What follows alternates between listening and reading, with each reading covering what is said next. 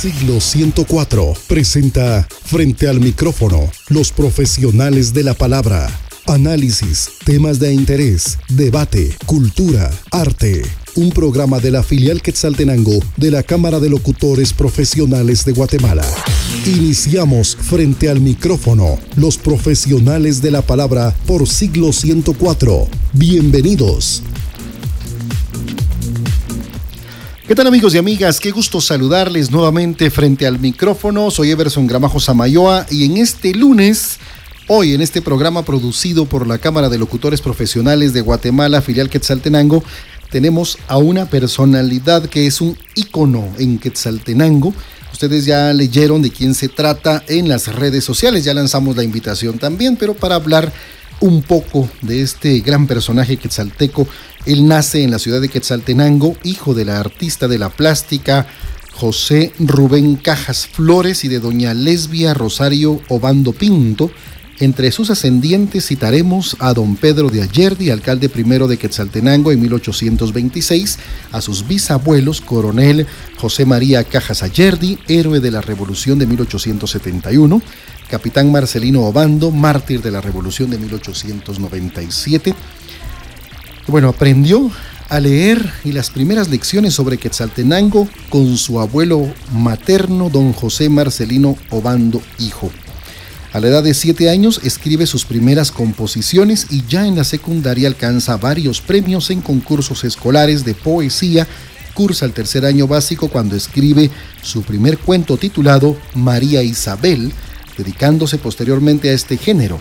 La mayor parte de su obra literaria permanece inédita, solamente ha publicado La Cofradía y otras novelas cortas, Cuento y La Posesión, que es una novela corta, pero para hablar de don Francisco José Cajas Obando, esperamos que esta hora nos alcance aquí en siglo 104, Quetzalteco de corazón, eh, título otorgado por el periódico El Quetzalteco y Prensa Libre, cronista oficial de la ciudad de Quetzaltenango, título otorgado por la municipalidad en el año 2011, el cual ha sostenido hasta el momento y desde lo que vamos a platicar hoy de don Francisco José Cajas Sobando, que para nosotros es todo un gusto y todo un honor tenerlo hoy frente al micrófono. Bienvenido, don Paquito Cajas, como lo conocemos. Pues en primer lugar quiero agradecer la invitación que se me ha hecho para estar en este programa de la Cámara de Locutores de Guatemala, sección que es Altenango.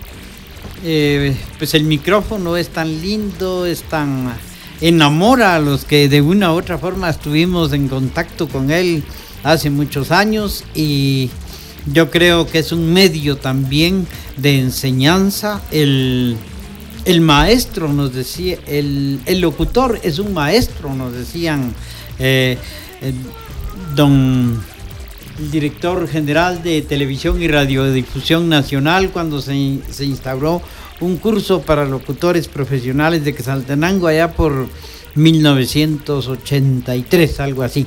Así que muchas gracias por la invitación y pues esperamos un saludo para toda la audiencia del siglo 104. Em, esperamos que quienes eh, no conocen algo de nuestra de nuestro correr por la ciudad de Quetzaltenango, pues hoy vamos a tratar de contarles algo. Bueno, y que es un correr por la ciudad de Quetzaltenango de hace muchos años, porque don Francisco Cajas, pues es eh, historiador y sobre todo es el cronista de la ciudad de Quetzaltenango. Pero don Paquito, ¿cómo empieza usted a conocer parte de esa historia y sobre todo empezar a interesarse en guardar tanta documentación, tantas cosas que hoy nos sirven para constatar esa historia que pasó Quetzaltenango no años, sino siglos atrás. Sí, efectivamente, em, mi abuelo me enseñó a leer con las carátulas del periódico Nuestro Diario, no el actual que todos conocen, sino el Nuestro Diario de los años 30, 40, 50. 60 y que fue el padre de Prensa Libre y el abuelo del actual Nuestro Diario, así lo, lo considero yo. Claro. Entonces, eh, ya basado en eso, mi abuelo me llevó a la primaria, eh, al colegio Encarnación Rosal, y las madres dijeron, él ya sabe leer y escribir perfectamente, pasémoslo a segundo. No, que haga primero, decía mi abuelo, y así comenzamos a, cursar eh, los estudios eh, recuerdo que como yo ya, eh, si la veía bien, ya no me tomaba mucho interés eh, mi distinguida maestra, sino comenzaba a enseñarle a mis compañeros. Y cuando ella se salía de la clase por alguna circunstancia, aquellas, famosas varitas que habían antes, me decía, sígueles enseñando a silabiar, muy contento, ¿verdad? Y todavía se recordaban algunos, el exgobernador de León Regil, el papalote Alvarado, el doctor Sotomora Fuentes, fueron mis compañeros, y me decían, vos nos enseñaste a, a leer, no es así, sino simplemente a silabiar, y creo que ahí me entró el deseo de que algún día tendría que, estar frente a una cátedra enseñando algo. Y así fue con el, con el tiempo, llegamos a, estar en varias cátedras, en algunas universidades, en varios colegios, escuelas e institutos. Hemos tenido el honor de, de enseñarles algo de lo poco que conocemos a los jóvenes, tanto universitarios como de educación media. Entonces, eh, prácticamente esta era la forma de, que mi abuelo me enseñó a leer y creo que todos quienes venimos destinados a alguna situación traemos algo adentro. A mí me encantaba ya escribir, agarraba eh, los cuadernos del colegio y en lugar de estar haciendo algún deber, me ponía a hacer algunos poemitas, ¿verdad? Claro. Ah, tan sencillos como un, niño puede hacerlos a, un, a un perrito, a un gallito, alguna cosa así. Eh, eran nuestras primeras primicias y lamento que, ya no tener esos, esos, cuadernos, ¿verdad? Sí. Em, y más tarde, pues, me fui interesando cuando mi abuelo eh, me regala 13 libros y esos 13 libros los comienzo a leer y, aparte de que yo le, le, leía todos los días ya el nuestro diario. ¿Y qué, qué, literatura le regala a su abuelo con esos 13 libros? Me regaló El Parnaso Mexicano, me regaló algunas novelas, algunos libros de cuentos y eh, tal vez un par de libros de historia. Y, y me regaló un cajón de una cómoda de aquellas antiguas del siglo XIX yo lo volví una librerita y lo coloqué en, mi cuarto. Yo decía, aquí ya tengo todo. Pero a medida que pasaba el tiempo y que yo seguía viendo libros y libros y libros, me fui haciendo de más libros. De tal manera que mi tío un día me dijo, te voy a, te voy a ayudar y te voy a hacer unas tus libreritas porque veo que ya está creciendo, ya está creciendo tu colección de libros y así es. Eh, durante toda mi vida me dediqué a, me he dedicado a la lectura eh, he llegado a, reunir más de 22 mil libros en mi casa de, temas que me interesan. Y a pesar de que de, estar a estas alturas, no dejo de leer. Ni un día dejo de leer. Para mí sería eh, una catástrofe dejar mis amados libros. Leo a veces los periódicos y todo documento que me presenten. ¿Verdad? Porque como decían los sabios de Grecia, el, el que lee sabe más, ¿verdad? Y yo siempre he querido aprender, yo sé que a estas alturas de la vida todavía me falta mucho por aprender, que la vida es corta, voy a llegar, si Dios me permitía llegar a 90 años, 90 años me los pasaría leyendo y todavía no aprendería tanto que hay eh, que aprender de nuestros amados maestros, los libros. Fabuloso, excelente, qué buena, buena experiencia y buena lección, sobre todo el seguir leyendo, leyendo, leyendo y leyendo, que lamentablemente es lo que menos hacen los jóvenes ahora o hacemos la mayoría de, personas. Nos cuesta a veces tomar el hábito de la lectura. Pero bueno, la, idea de, eh, de don Paquito Cajas, a quien tengo el gusto de conocer hace muchos, muchos años, siempre ha sido un hombre de letras, pero hay un factor que predetermina a, don Francisco Cajas es la historia de Quetzaltenango, que es como lo conocemos la mayoría de personas. ¿Cómo le empieza a interesar a usted el conocer a Quetzaltenango, esta ciudad que tiene un sinfín de anécdotas, un sinfín de personalidades, un sinfín de personajes? ¿Cómo le empieza a usted a interesar esta ciudad, Quetzaltenango? Usted es quetzalteco, don sí, Paquito. exactamente, por los cuatro costados. por ahí empieza usted pensando que es de Quetzaltenango. ¿Cómo le toma a usted el amor a eh, esto? Alrededor de los 6, 7 años yo me iba todas las tardes al salir de la escuela al taller de mi abuelo. Y escuchaba muchas conversaciones de los señores que llegaban ahí con él. Mm, unos hablaban bien de una cosa, hablaban de la política cimarrona de aquellos tiempos hablaban también de, del arte. Recuerdo que mm, muchos de ellos se enojaban cuando decían Luna de Xelajú de Paco Pérez. Y ahí me entró la espinitas que yo tengo que saber. Y decían ellos, no, es que Huicho Álvarez ellos lo habían conocido. Y lamento que pues estos señores ya no estén para que me dieran una gran información. Sin embargo, llegamos a la cumbre y hemos logrado... Eh, descubrir que realmente el autor de Luna Xelajú es pero fue, pero, pero, fue ese punto de, la controversia de Luna de Xelajú, digamos y, que y que mm, cuando oían que hablaban mal del presidente Manuel Estrada Cabrera en la radio, también se enojaban los, los clientes de mi abuelo ahí en su taller y también él. Y recuerdo yo que tenía ahí cerca de su cabecera un busto del doctor Estrada Cabrera con su bandera y todo. Yo le preguntaba, pero si en la escuela dicen que fue un dictador, no, mijo, fue un gran hombre y el mejor que Salteco. Y cuando hablaban de don Manuel se quitaban el sombrero, caramba.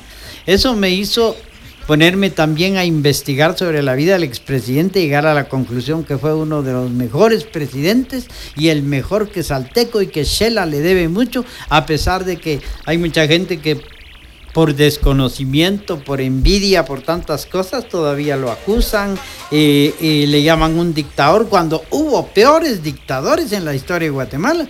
Don Manuel era como que Salteco era un intelectual, un hombre, un hombre que solo le faltó escribir, pero tenía un conocimiento bárbaro, el primer doctor en Derecho egresado de la Universidad Nacional de Quesaltenango. Pues entonces eh, mi abuelo platicaban de todo eso y cuando salíamos a la calle en la noche, porque él cerraba su taller a las ocho y media, nueve, diez de la noche en, en aquella Xelajú de silencio. ¿De, qué año estamos hablando más o menos? Eh, estamos hablando entre los finales de los 50 y principios de los 60. Claro.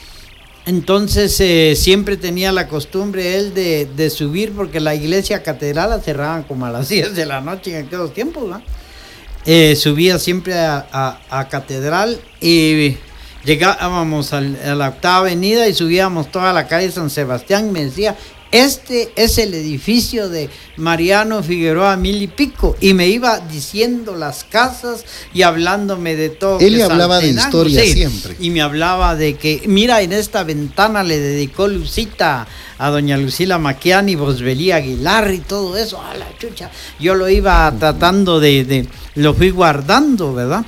Y yo quiero decir que mi maestro en historia sin ser historiador fue mi abuelo porque él conocía mucho de Quetzaltenango, conoció por su, por su trabajo a tantísima gente y por eso también yo lo acompañaba y conocí muchas casas, muchas personas y todo esto. Muchas gracias, don Paquito Cajas. Bueno, eh, esto es parte de, sus inicios. Estamos hablando de una semblanza, pero así rápido. Gracias, don Paquito Cajas. Al regreso, pues vamos a platicar de don Francisco José Cajas Obando, de, su trabajo en el periodismo, que también es un trabajo larguísimo. ¿Cuántos libros ha publicado don Paquito? Eh, 42. 42 libros. Vamos a hablar de eso. Imagínense ustedes tener en su haber 42 libros publicados de historia y de un sinfín de temas de lo que vamos a platicar al regreso. Todavía un medio ciento. Por Así, ah, bueno, imagínense. Muy bien, vamos a mensajes. Luego regresamos frente al micrófono aquí en siglo 104. Hoy platicando con don Francisco José Cajas Obando, historiador, periodista, locutor y también hoy pues sostiene este gran título, cronista oficial de la ciudad de Quetzaltenango. Vamos a mensajes, luego regresamos, estamos frente al micrófono en siglo 104. Ya estamos de vuelta con los profesionales de la palabra frente al micrófono por siglo 104. Continuamos. Bueno, estamos frente al micrófono en este lunes, hoy con don Francisco José Cajasobando, nuestro invitado especial. Le mandan saludos por ahí, don Francisco. Ya le voy a leer el, saludo. Pero él comenta que es un invitado de lujo. ¿Cómo no? ¿Cómo no va a ser invitado de lujo don Paquito Cajas hoy por aquí en, en siglo 104 en este programa de la Cámara de Locutores Profesionales de Guatemala? Muy bien, pero eh, al salir del bloque anterior habíamos hablado que eh, parte del haberse metido a la historia fue su abuelo, pero esto lo ha llevado a escribir tantos libros. Usted comentaba un número aproximadamente de 40 libros. Bueno, entre ellos está la Galería de Quetzaltecos Ilustres, estampas quetzaltecas del pasado, em, también antiguas cofradías de Quetzaltenango, eh, Los Serenos, eh, bueno, y tantas historias, Quetzaltenango de ayer, casas y, y monumentos históricos de Quetzaltenango, historia del cine en Quetzaltenango, apuntamientos sobre el sexto estado de los altos, cronología de Quetzaltenango 1, cronología de Quetzaltenango 2, historia de los cantones y calles de Quetzaltenango, entre un sinfín de libros y tantas anécdotas. ¿Cuál fue su primer libro, don Paquito Cajes? Mi primer libro eh, fue Estampas del pasado. Naturalmente que con un amigo mío, un compañero Quijote, nos reuníamos todas las noches y nos comenzamos a y comenzábamos a platicar sobre cosas del pasado. Y un día hablamos del ejote, de las canasteras, cosas que ya no, no se veían en ese Quesaltenango de entonces. Y cuando llegué a la casa me puse a escribir tres crónicas, que luego eh, me permitieron publicarlas en una revista. Y luego de eso se me dio la idea de que debía de seguir trabajando en ese motivo. Y por lo tanto, cuando yo me di cuenta, ya tenía un tomo y que yo le llamé Estampas que saltecas del pasado. Quiero agradecerle a, través de la distancia a don Álvaro Álvarez, director de la editorial El Estudiante, que me apoyó en aquella oportunidad y me dijo, esto que usted tiene vale la pena, así es de que deme todo el material, yo lo voy a publicar y voy a poner todo esto y después lo vamos a vender. Magnífico. Quiero agradecerle a don Álvaro, que fue el que me dio el empujón. Y así eh, publicamos eh, estampas que saltecas del pasado, Recuerdo que estaba el ingeniero Mar de León de alcalde accidental y él me eh, proporcionó el salón de honor de la municipalidad de Quesaltenango, un tecladista y, un acto solemne, creo que fue mi primer libro. Eh, y posteriormente el segundo libro fuerte que entregué fue la Galería de Quesaltecos Ilustres, que me llevó casi 14 años perseguir las biografías de los más insignes e ilustres eh, coterráneos míos en, el arte, en la música, en la pintura, en la política, etcétera. Yo creo que este libro tendría que ser libro de colegio y de instituto. Ese hay que llevarlo. Sí. sí. Sí, ¿Existe alguna posibilidad de reeditar este libro de Quetzaltenango? Sí, eh, mire, el problema es lo económico. Es lo que no me ha dejado a mí eh, poder publicar por lo menos dos libros al año y con abundante información. Yo no quiero que toda la información que tengo, todo lo que he investigado, se quede olvidado en un, en un cajón en la casa y después, como he visto en, muchas oportunidades, han tirado las obras de, los autores.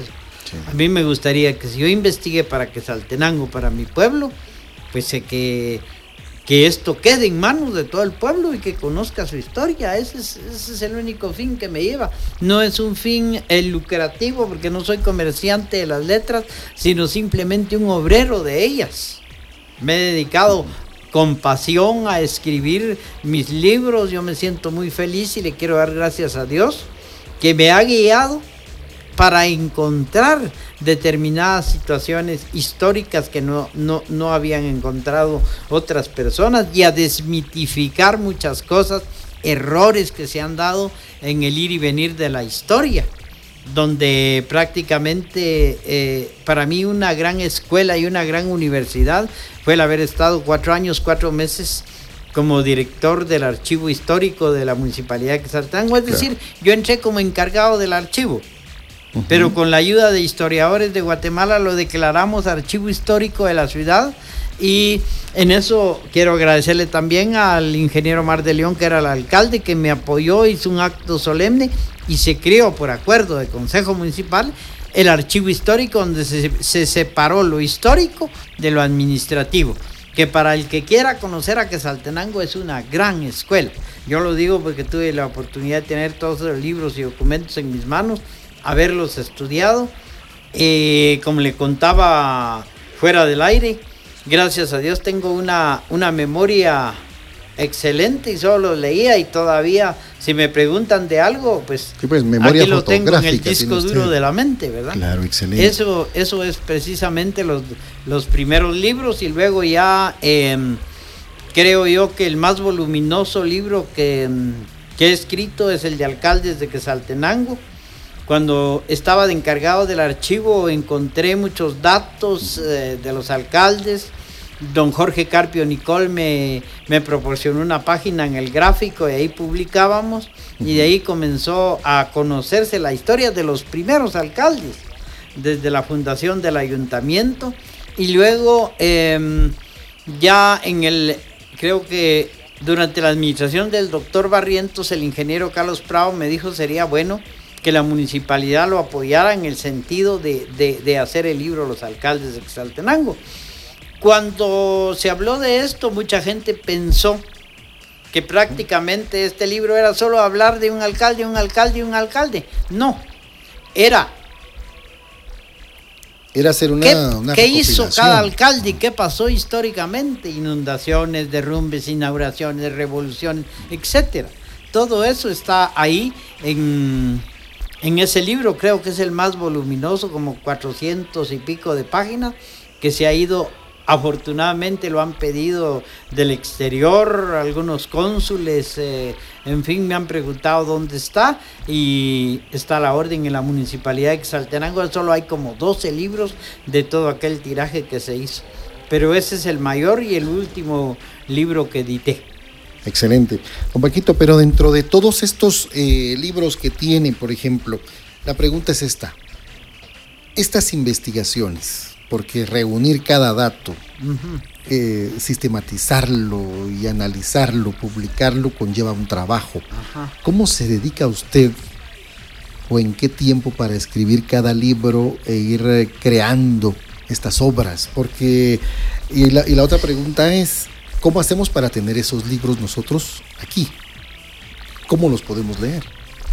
Eh, decía un viejo poeta casalteco, amigo mío,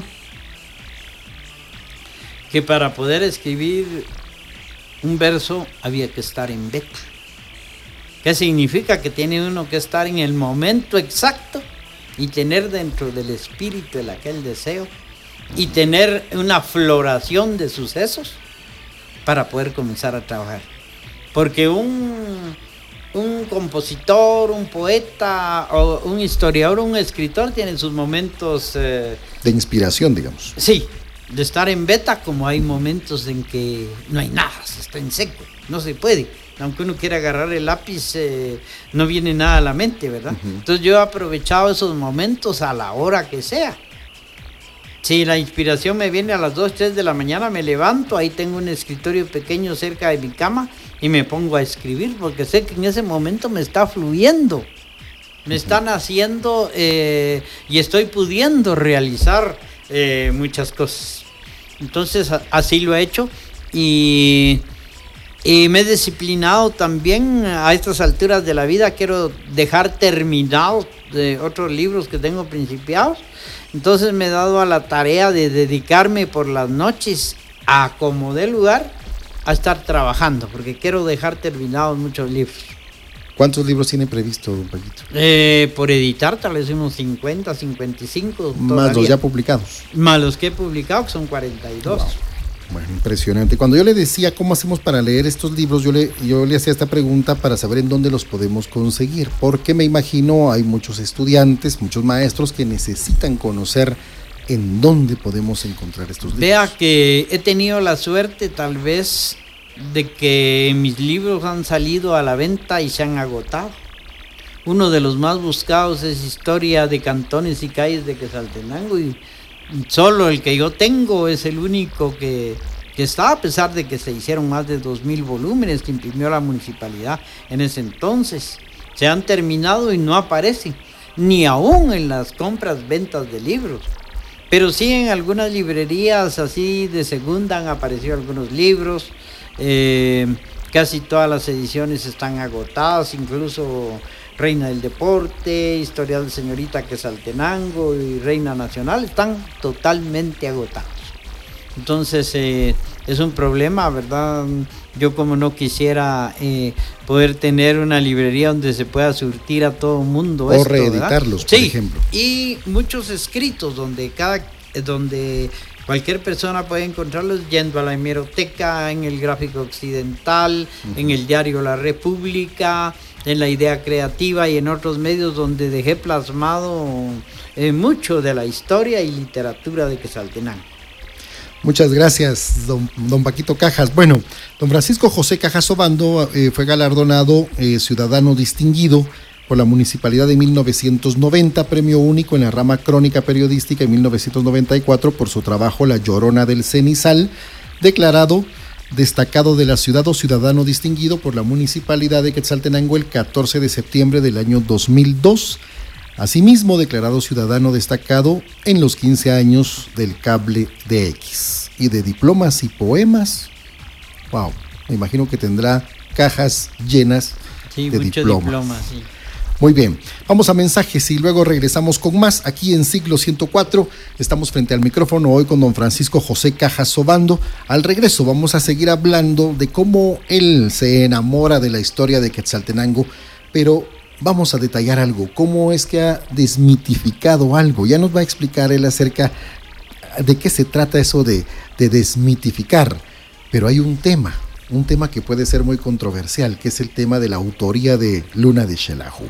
Vamos a hablar de eso al regreso, aquí frente al micrófono por siglo 104. Ya estamos de vuelta con los profesionales de la palabra frente al micrófono por siglo 104. Continuamos. Estamos frente al micrófono aquí en siglo 104 y estamos platicando con el periodista y escritor Francisco José Cajas Obando. Como una experiencia personal, les cuento que cuando yo salía de trabajar en siglo 104, hace cuántos años, muchos años, pues siempre era clásico quedarnos en el parque platicando con don Paquito Cajas, tomarnos el cafecito y esas pláticas de historia y de tantas experiencias hasta la una de la mañana. Era genial, genial. ¿Verdad, don Paquito? Sí, claro. Bueno, Hace un momento, al salir de este bloque, hablábamos de las experiencias, de las anécdotas, de la historia que, don Paquito Cajas ha tenido. Pero una de las principales que él, es él, ha contado, no solo en pláticas con sus amigos, sino que también las ha publicado, es acerca de la autoría de Luna de Shelahu, que es uno de los temas que quizá el bregar en, la investigación de la historia, pues tomó no solo por sorpresa, sino porque ya se divulgaba en el ambiente que Paco Pérez no es el autor de Luna de Xelajú, sino es don José Luis Álvarez. Pero don Paquito aquí eh, nos va a hablar acerca de cómo es que él ha tratado de desenmarañar todo este dilema que ha existido con este tema, que es nuestro himno, obviamente, nuestro segundo himno de Guatemala, Luna de Xelajú. Cuéntenos, don Paquito, esta experiencia. De niño, como le contaba anteriormente, yo me mantenía ahí en el taller con mi abuelo. Me mantenía jugando mi pick-up, un mi comando que él me había comprado. Y siempre parando el oído qué decían todos los señores, ¿verdad? Y a veces en el radio del taller sonaba que anunciaban alguna de Xalajú y mencionaban a Paco Pérez y todos los señores se ponían muy, muy enojados es que no es de él, era de Huicho y todo esto. Entonces se me fue quedando todo esto y después platiqué yo con mi abuelo ya cuando era un adolescente y me dijo, sí, Huicho es el legítimo autor, pero le robaron su canción. Y lo que hablábamos allá en el taller, eh, quienes lo conocimos, lo conocimos. Entonces de ahí me dediqué a hacer una investigación que me ha llevado muchos años porque es una investigación que no ha terminado, digamos. Eh, sigue. Platiqué con muchos quesaltecos de aquellos de antaño que me dieron anécdotas. Eh, alguien me dijo en la, en la carpintería del señor Vela, yo le hice una guitarra a José Luis Álvarez. Y dentro de esto eh, me hablaban de que él actuaba en, en, Radio Morse todos los miércoles como guitarrista y cantante. Eh, de suerte me encontré en la hemeroteca, en los periódicos Cronos, la relación en donde, eh, donde dicen hoy a través de Radio Morse, el joven guitarrista quesalteco José Luis Álvarez nos presentará un concierto. Al otro día eh, publicaban mm, vía cable en aquel entonces desde Europa, de Francia, eh, Bélgica, Países Bajos, mm, Inglaterra. Felicitaciones al joven cantante que los miércoles actúa en Radio Morse. Por onda corta se iba este mensaje y ahí está en los periódicos. Y aparte de eso, fuimos encontrando otros documentos, el libro de la Asociación de Peluqueros de Quesaltenango, en donde él formó parte, y eh, siempre que había un acto cultural, él actuaba y presentaba una melodía de su autoría. Y posteriormente en el archivo suelto de, la municipalidad de, de Quesaltenango, hallé que Luis Álvarez ganó consecutivamente 10 años el primer premio de la canción nacional. Ya en ese tiempo no había fallones, que era Ubico el presidente, ¿verdad? Eh, una canción muy bonita que está ahí, eh, la letra, porque la música lastimosamente se perdió, Aldeanita, un canto a Quesaltenango, que tuve la oportunidad de publicarlo en una página con su debida historia en el Quesalteco hace, hace algún tiempo. Exacto. Y todo esto lo fuimos encontrando. Eh, quiero contarles, porque a mí siempre me ha gustado decir la verdad. Hace algunos años eh, el, propietario del, del, supermercado Delco le pagó a un señor llamado Marco Antonio Granados para que hiciera una historia indicando que su esposa era la Dulcinea de de la luna de Xerajú, la inspiradora. Sí, ajá. Y este señor llegó conmigo y me dice, mire, le, le doy 500 quetzales, pero saque esa historia. Yo no me vendo. La historia no se vende, le dije. Claro, por supuesto. Y desafortunadamente un compañero periodista, Héctor Adolfo Ávila, por ciertas necesidades lo aceptó e hizo la historia. Y de ahí vienen que, que la señora Cohen es la, es la musa de la luna de Xelajú. No es cierto. No es cierto. En primer lugar, cuando una persona de determinado estrato social en aquel tiempo le iba a hacer caso a un pobre, a un pobre barbero. Que ¿No cree usted en esa posibilidad, un Paquito? ¿Ah? ¿No cree usted en esa posibilidad? No, no porque la sociedad de, de Quesalteca en aquel tiempo estaba muy, muy, muy posesionada, digamos. Sí, muy posesionada y no había espacio para, estaba bien la escala social, ¿verdad? Entonces, em, el carpintero que le hizo la, guitarra a Paco Pérez, perdón, a, José, Luis Álvarez, me dijo, fíjese que ahí en el, en el Zarco, que después se volvió el Cine y ahora la despensa familiar, había muchas cantinitas. Y Luis Álvarez era un bohemio, se mantenía ahí tomándose sus copitas y con su guitarra cantando en las noches. En, una cantina que se llamó la Cueva de los Bandidos, eh, que estaba ahí anexa al Teatro Zarco, ahí Luis Álvarez conoció a una jovencita, a una mesera, simple mesera, tan pobre como él. Se enamoró, se enamoró de, ella, eh, fueron novios cierto tiempo, pero ¿Qué muchacha quiere tener como esposo alguien que le guste la copa? No, ¿verdad? Entonces en determinado momento lo, rechazó y es cuando Luis Álvarez compone ese esa maravilloso vals que ha llevado a que, a que Saltenango a través del mundo. En una oportunidad hablábamos de este mismo tema en una estación de radio cuando cayó una llamada y era precisamente de la eh,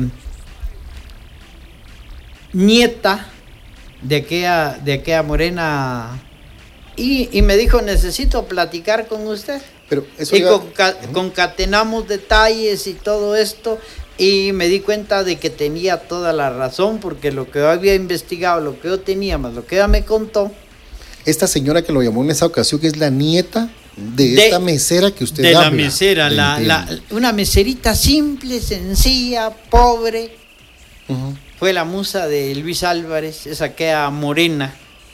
De Luna de Xalajú. de Luna de Xelajú. Y eh, desmitificando la situación, A eso vamos con Paco Pérez vino a los 33 años a Quesaltenango. José Luis Álvarez y Paco Pérez son huehuetecos, ¿cierto? Sí, eh, Luis Álvarez nació en San Sebastián y al día siguiente del nacimiento se trasladó a Quesaltenango. Solo nació y se vino para acá. Ah, De San Sebastián. De San Sebastián, sí. Ahí tengo yo la, la- el hecho de doña Virgilia Álvarez, eh, tuvo, tuvo este niño sin tener esposo, fue repudiada por sus padres, se vino a trabajar de oficios domésticos a Quesaltenango y era muy pobre y no podía mantenerle, porque Luis Álvarez hubiese sido una de las grandes glorias de la música nacional, ¿verdad? Pero no bueno, estaba dentro del grupo de grandes eh, autores y, y cantantes, ¿se recuerda? Él estuvo en aquel Sí. vuelo con Paco Pérez. Sí. ¿Verdad? Eh, pero sí, y con el gran tenor que Salteco también, que murió en el O sea que- accidente. Sí, digamos, a diferencia de lo que usted comenta de la autoría de Luna de Xelajú, José Luis Álvarez fue un gran artista, Sí, fue un gran artista. ¿verdad? que lo hayan Pérez- felicitado en Europa. Claro. Ahí está, ahí está el periódico Paco Pérez también. Paco Pérez no cantaba. ¿Así? Cuando grabó la luna de Xelajú, dijeran los Que la grabación muchachos, que- ajá, sí, sí. la grabación es un tenor con voz de lija. Claro. No, y, y además, quiero comentarles también que en una oportunidad platicaban en otra emisora de Luis Álvarez, cuando me, me llamó don Joaquín Alonso Rodas, conocido publicista y director de medios de comunicación, locutor que salteco, también me dijo, véngase, yo le voy a dar la clave de la historia.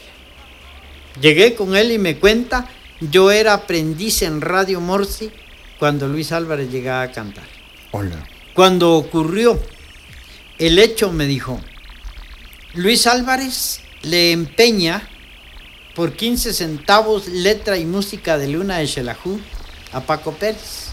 Y cuando llegó él con los 15 centavos a devolverse, no se quiso devolver. Ya estaba trabajando Paco Pérez como oficial, acaba de venir a Quetzaltenango. Entonces se enojó Luis y le, y le da una cachetada. Y, y Paco Pérez lo manda preso. Los artistas, según don, el señor Alonso Rodas, que estaban en TGQ, se reúnen, van al juzgado y le hablan al juez, que era el bachiller Luis Alfonso López, que muchos recordarán fue, fue hasta presidente del Congreso de la República en la época del gobierno de Arana, muy conocido, un famoso catedrático de Derecho de la ciudad de Quetzaltenango, y él le dio la libertad. Era una vergüenza realmente en aquel tiempo caer a la cárcel y eso deprimió más a Luis. Siguió bebiendo y a los ocho días murió de una congestión alcohólica. Paco Pérez esperó que muriera doña Virgilia Álvarez para meterla a aquel concurso donde Lunes Xerajú quedó en tercer lugar. Y de ahí es donde Paco Pérez se apropia de la melodía. Ya no había más. Sí, porque no había más familia de Ya don no José había Luis más Álvarez. familia, ¿verdad? Entonces, pero todos los quesaltecos sabían, desde mi abuelo, eh, entonces viene aquella situación el dedo de Dios, diría yo, porque eso venía, esas voces vinieron a, a- a darnos la pauta, ¿verdad? Entonces, don Joaquín Alonso Rodas me dice, investigue en los tribunales. Cabalmente en aquellos días me llaman para que pudiera asesorar a un grupo de abogadas que estaban eh, viendo la restauración del Palacio de Justicia. Y en determinado momento, bueno, yo las voy a ayudar, pero denme una manita, porque yo quiero saber de tal cosa. Ahí está el archivista, me dijo la presidenta de la comisión. Le di todos los datos y en el mes de diciembre me llama y me dice, aquí tengo ya, es tal y como se lo contaron. Wow. ¿Y cuándo lo publicamos? Espérese a que se termine todo esto y se le piensa hacer una vitrina y, y- Y la y primera vamos vez a que lo va a hacer va a ser aquí en ciclo 104, don Paquito. Sí, Yo creo que, que realmente eso merece una fiesta popular en Quetzaltenango. Muchas personas me han criticado por el deseo de, de, sal- de salvar y de darle al César lo que es del César y a Dios lo que es de Dios, como decía el maestro de maestros, el nombre del legítimo autor de Luna de Xerajú. Yo Eso- no me voy a ganar nada, no me voy a volver millonario, pero ni un diploma me van a dar. Sin embargo, yo lo que quiero es que el nombre de Luis Álvarez, que yo estoy seguro, es el autor y que ya están los documentos de Luna de Xerajú, quede un bronce ad perpetuidad en la ciudad de Quetzaltenango. Quiero contarle una anécdota así brevemente. Hay, hay una empresa de, de, de tours Sí, sí. que hace recorridos en el cementerio nocturno, ne- necroturismo creo que se llama. En una oportunidad se enfermó el muchacho que, que les explica todo de las tumbas y que fue mi alumno. Y me llamó el gerente y me dijo, ¿quiere hacerse usted cargo? Ay, qué bonito, le dije, qué bonito, nunca he estado de noche en un cementerio. Hicimos el recorrido, eran 150 fotógrafos de la ciudad de Guatemala los que vinieron.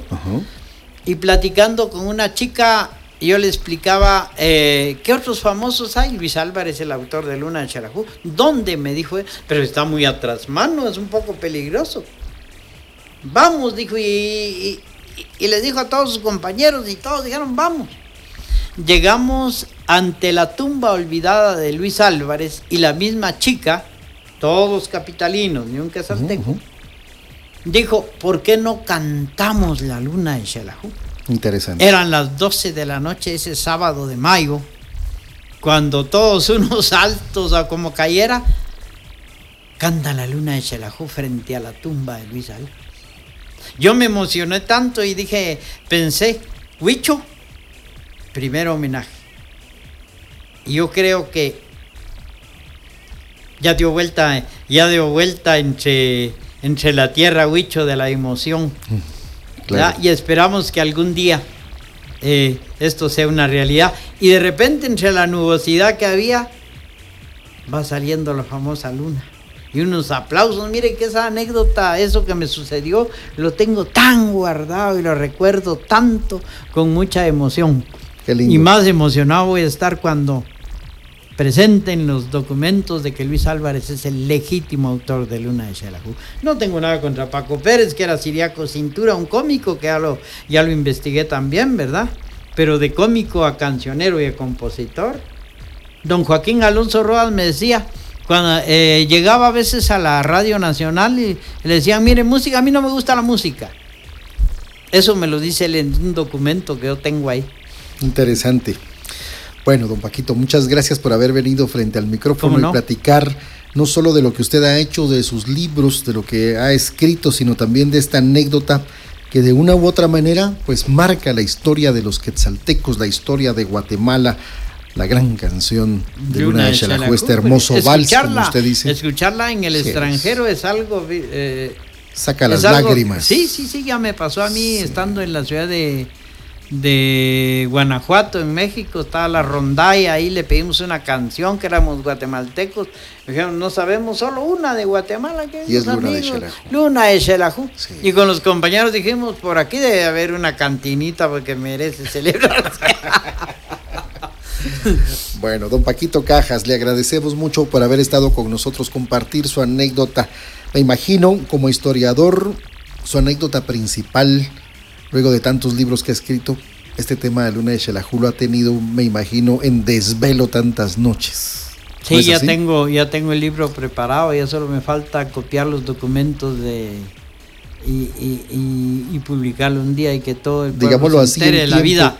Digámoslo así en tiempo, ¿cuántos años le ha conllevado esta investigación de Luna de tal vez unos 22 años o más. 22 años. Sí. Impresionante. Bueno, Paquito, le deseamos lo mejor, le deseamos gracias. larga vida para que nos pueda seguir dando libros e historia de Quetzaltenango y eh, le agradecemos grandemente que haya estado con nosotros en esta tarde platicando con nosotros frente al micrófono. Este programa pues lo dejamos grabado y lo vamos a publicar en Spotify, que es donde estamos publicando ahora los, programas, y también en iBox, que lo dejamos en tipo podcast. Pues muchas gracias por la invitación. Un saludo a todos los compañeros locutores de Quesaltenango y también a radios eh, siglo 104 por la oportunidad que nos da de poder conversar con el pueblo de trasladarle algunas ideas y tal vez, como decía al principio, muchos no conocen de algo y hoy ya lo conocieron. Así que muchas gracias y hasta una próxima oportunidad. Muchas gracias, don Paquito. Y como dice también uno, uno de los mensajes de, de don Paquito Cajas, en cualquier rincón, por más pobre que sea, siempre habrá un qué? Un quetzalteco. Un quetzalteco, En cualquier parte del mundo. En cualquier parte del mundo. Gracias, don Paquito Cajas. Muy bien, el próximo lunes, 4 de la tarde, aquí en Siglo 104, regresaremos frente al micrófono este programa producido por la Cámara de Locutores Profesionales de Guatemala, filial Quetzaltenango. Pablito Ríos en los controles, por cierto. Gracias. Siglo 104 presentó Frente al micrófono los profesionales de la palabra, un programa de la filial Quetzaltenango de la Cámara de Locutores Profesionales de Guatemala. Regresamos el próximo lunes a las 16 horas por siglo 104, frente al micrófono, los profesionales de la palabra.